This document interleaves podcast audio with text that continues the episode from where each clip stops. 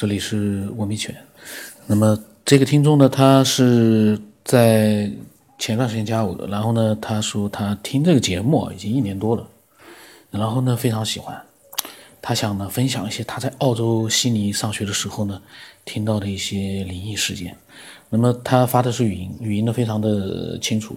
那么我们听一听啊，看看，因为我到现在还没听呢，我们听一听啊，他讲了些什么样的内容啊？Hello，九天老师你好，呃，我的名字呢就是非常适合听你的节目，因为我叫科幻啊，不是科幻电影的科幻，是柯南的柯，然后焕然一新的焕。呃，对，因为我的本科呢是在澳洲悉尼读的。然后在悉尼呢，也听说了一些，呃，当地的这种灵异事件，觉得非常有意思，想跟您分享一下。那这第一个故事呢，在悉尼的圈子里面也比较有名。那我给它起名应该叫做“消失的站台”。那为什么这么说呢？嗯，因为在悉尼呢的市中心，啊，有两个大的火车站。呃，其实就相当于我们的地铁站吧，然后，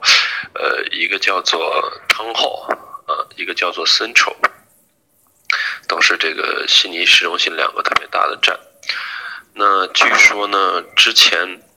呃，这个这两个站之间呢，其实还有另外一个站，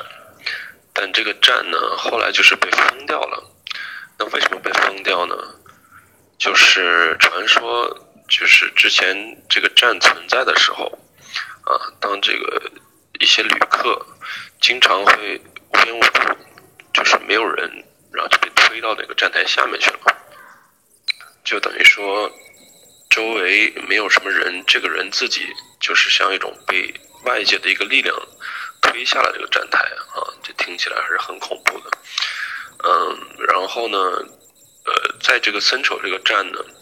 下面有一个这种很长的一个人形的一个通道啊，就是非常长，然后我每次经过那儿都感觉，嗯，阴气很重的感觉，因为它是在这个地下嘛，然后灯光也不是说特别亮的那种。那我在悉尼认识的一个台湾同学，他说他从小就有这种阴阳眼，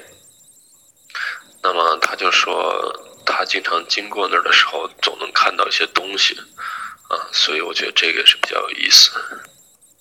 那这第二个故事呢，就是，嗯，我在悉尼的时候，呃，认识一个韩国的女同学，啊，他呢也是挺有意思的一个人，嗯，也是高中是在美国读的，然后大学来悉尼读，那。他说他自己一个非常真实的亲身经历，就是他有个弟弟。那他这个弟弟呢，从小就是体弱多病，啊，经常无缘无故的生病。那有一次呢，就是等于说晚上的时候，他想进他弟弟的房间去拿个东西，结果一开门的时候，啊，发现他弟弟在睡觉。但是恐怖的是什么呢？就是他弟弟的上方，哈。有一个这种黑色的这种阴影，啊，这种四十五度角在俯视着他弟弟，哇，这听得我真的是非常毛骨悚然。然后呢，接下来呃，想分享一下我自己的经历，呃，这个东西呃也是听老静吧，我觉得老静讲的内容的确非常有意思，而且他结合了这种呃佛学呀跟这种宇宙观，那就讲到一个这种。小孩在，呃，四五岁啊，就是六七岁之前，他这个天眼是没有被关上的，能看到一些东西。嗯，我就想到了，在我小时候，估计也是四五岁的时候，有过这样一个经历，就是，嗯，有一段时间，我自己也记得，我妈就后来也跟我说，说有段时间我回到家呢，就经常指着这个窗户的。最上面那个格子啊，因为之前老的那种窗户都是这种九个格子这种啊，你应该也知道。那在这个最上面这个格子呢，我就说我总能看到一个阿姨的头。那一开始他们就觉得说小孩乱说话，后来我每天都这么说，嗯，他们就觉得挺恐怖的。然后呢，后来呢，有一个解释是说我大爷他就说我之前前几天去他们家这个看那个《聊斋》啊，然后有一个镜头就是一个人把一个女生的头割下来了，他说是不是我会做一个这方面的联想？啊，但是我个人觉得，是不是跟这个小时候那个天眼没有被关上有关系？然后呢，这个第三个经历也是挺有意思啊，发生在前年。前年的时候呢，呃，有一次就是我这个放假回回国，然后回国了以后，我有一个高中的好哥们儿，那有一天他就说，那个走啊，上车。带你去吃夜宵，然后他跟他女朋友两个人，然后我上车了以后，他就说，他就跟他女朋友说，这个门锁好了没？就跟我开玩笑嘛，就是说，其实我们不是去吃夜宵，啊，我是要带你去老家参加他女朋友的一个爷爷的葬礼。这个可能有的人比较忌讳，但是我这个人觉得，啊，无所谓嘛，就是说，因为我们都比较熟，都是高中同学，那去了就是带一份敬意吧。然后呢，他就跟我讲，就是他这个女生的，就是我这个女同学的，呃，一个舅舅，他呢，在很年轻的时候是做生意的啊。然后有一天，一个佛家人，呃，看到他就说，呃，你这个人跟佛家其实非常有缘，呃，你以后可能会从事相关的行业啊。然后他舅舅就不信嘛，从来不信这种东西，然后也不信佛之类的，觉得不太可能。那结果呢，到了三十多岁的时候，本来挺有钱的，然后后来就生意失败，都破产了，然后他就决定出家。结果出家了以后，呃，短短几年时间吧，就非常有天分，就做到了他们当地的一个挺有名的寺庙的一个住持。因为这些住持呢，也会接一些这种私人的这种葬礼的法会啊，或者之类的，然后其实也是赚了挺多钱的。啊，听说，呃，他现在的子女都在这个美国那边定居了，然后。因为我们去的时候，他就说，那就有一个福利，就是说，他会让这个住持呢，嗯，给每个人看看，就比如说，呃，你人生中有什么需要注意的一些东西。然后他的环节也是有意思，就是说，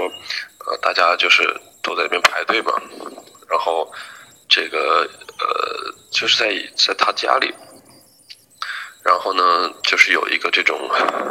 呃，可以跪着的。跪跪在佛面前，然后他就拿手摸摸你的后背啊，摸摸你的头，就会告诉你一些需要注意的事项。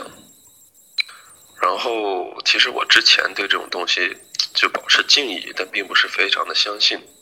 然后他就摸了我的背，他就说：“呃，这个他就摸了摸我的背，然后他就说，你这个有腰伤啊，这个。”要注意腰，不然老了以后会很麻烦。然后我一下子就非常的惊讶吧，因为的确四五年前我因为打篮球就是有过这种腰伤，然后后来就有点轻微的腰间盘突出，之前还挺严重的，啊，现在慢慢恢复的还不错。但是我觉得他就是这么啊，感受一下就能直接说出我这个身体中最呃有问题的一个部分。那我还是觉得非常神奇的。然后呢，他又说了一个事件，就是说，呃，当时他这个爷爷去世嘛，然后等于说，嗯，他的爸爸和妈妈就要，嗯，在这个老家去，呃，给守守灵吧，待七天。然后有一天晚上，就是说，呃，他爸就是等于说，呃。这个灯坏了，然后他爸就站在这个呃椅子上去修这个灯，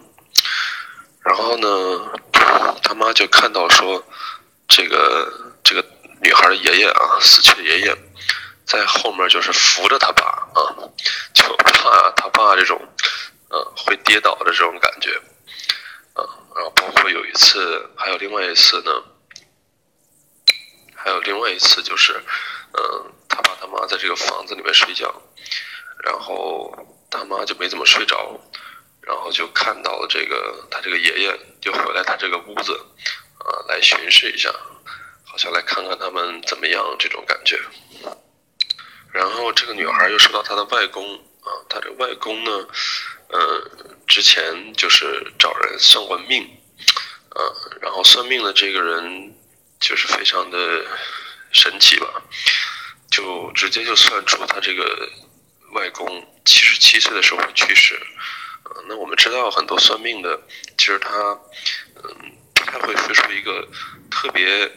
呃。细节特别详细的一个年龄，比如说你什么时候去世啊之类的，但是他却说出了一个非常这个准确的年份。结果在这个七十七岁的时候，这个外公就真的去世了。然后去世以后呢，就找这些大师，就说，嗯，这个埋他这个外公吧，其实是一件挺难的事情，因为会有一些邪气，呃，所以呢，就是一定要找这种特别厉害的。呃，人去去去去把这个他外公埋进去，然后呢，在这个呃埋的过程中呢，其实就是有一些各种各样的忌讳或之类的需要注意的地方。那第一个呃埋的这个人呢，就是他可能就没有注意这些忌讳，结果后来就是呃家里的很多人就是得了病啊，然后他后来自己也也疯了，那。后来就是找了一个另外一个大师，等于说才把他这个外公，嗯，就是比较顺利的埋进去。所以我觉得，就是之前其实，嗯，的确自己不是说特别信之类的，但是听了这些很多真实的故事，嗯，也觉得说，嗯，很神奇吧。然后也一直对这种东西保持一种敬畏。那包括包括我自己去寺庙的时候，就就会感觉这种，呃，心情很沉沉静吧，很安安静的这种感觉。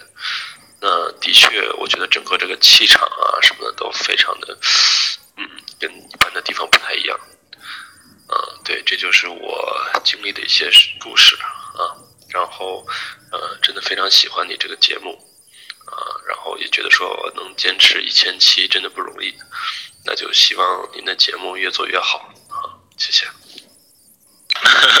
谢谢青春哥。对，因为我自己喜欢唱歌嘛，会录歌什么的，所以我其实对音质这方面很注重，所以我就是感觉声音也也听起来不错嘛，所以我就发语音给你了。然后我本来以为说是语音能让你省点事儿，你自己就不用读了。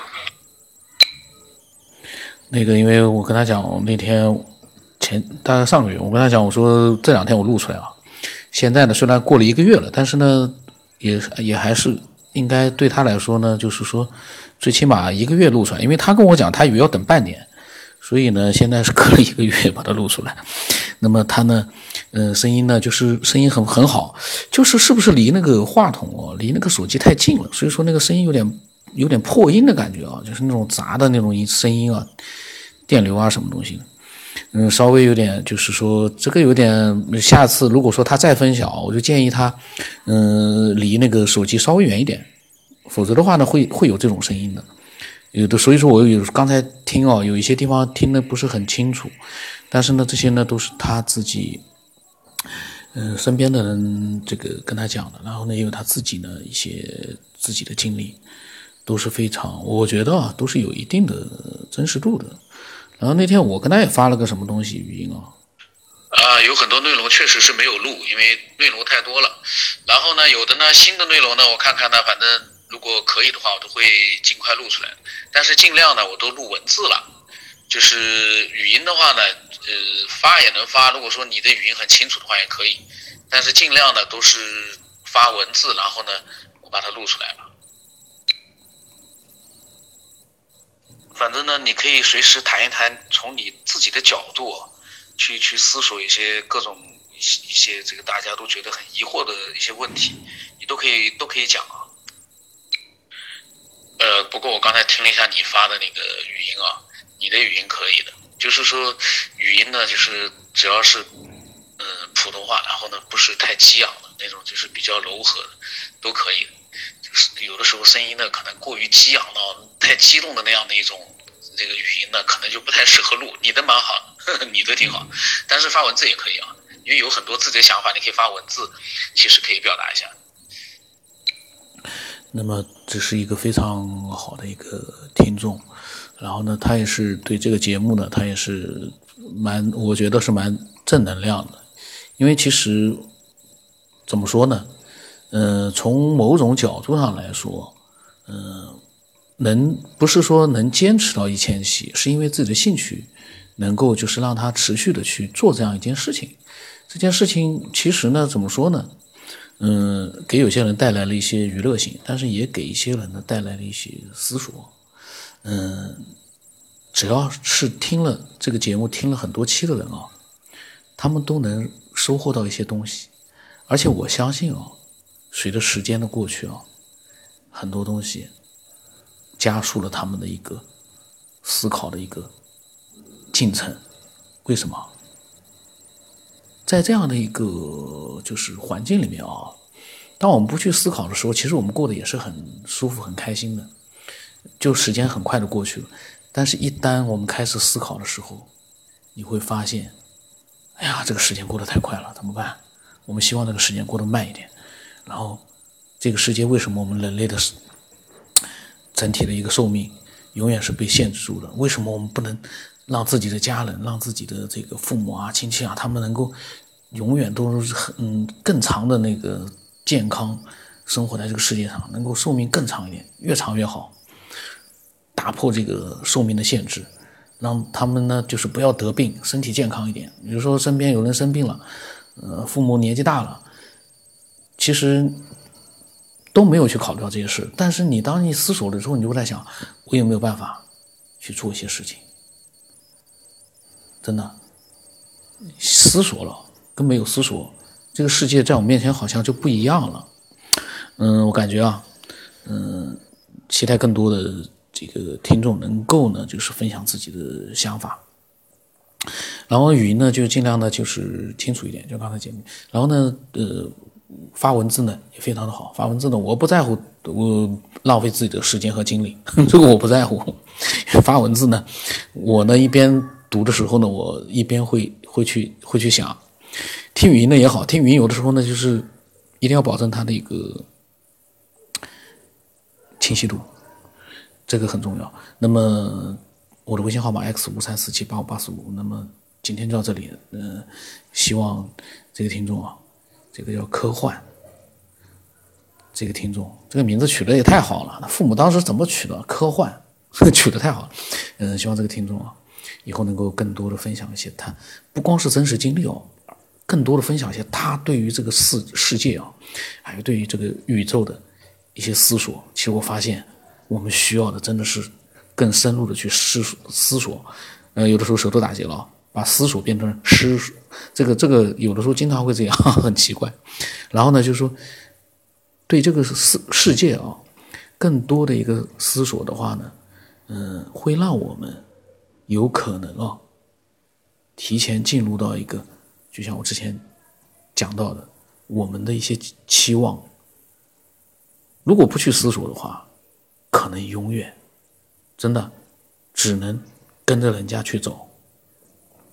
如果我们多一点思索的话，我们当然不是指我们一个人啊，就是我们所有的，嗯，能够听这样的一个节目去自己去做思索的这样的一些听众，我们所有人的力量有可能会打破一些。一些东西，具体是什么东西我不知道，这个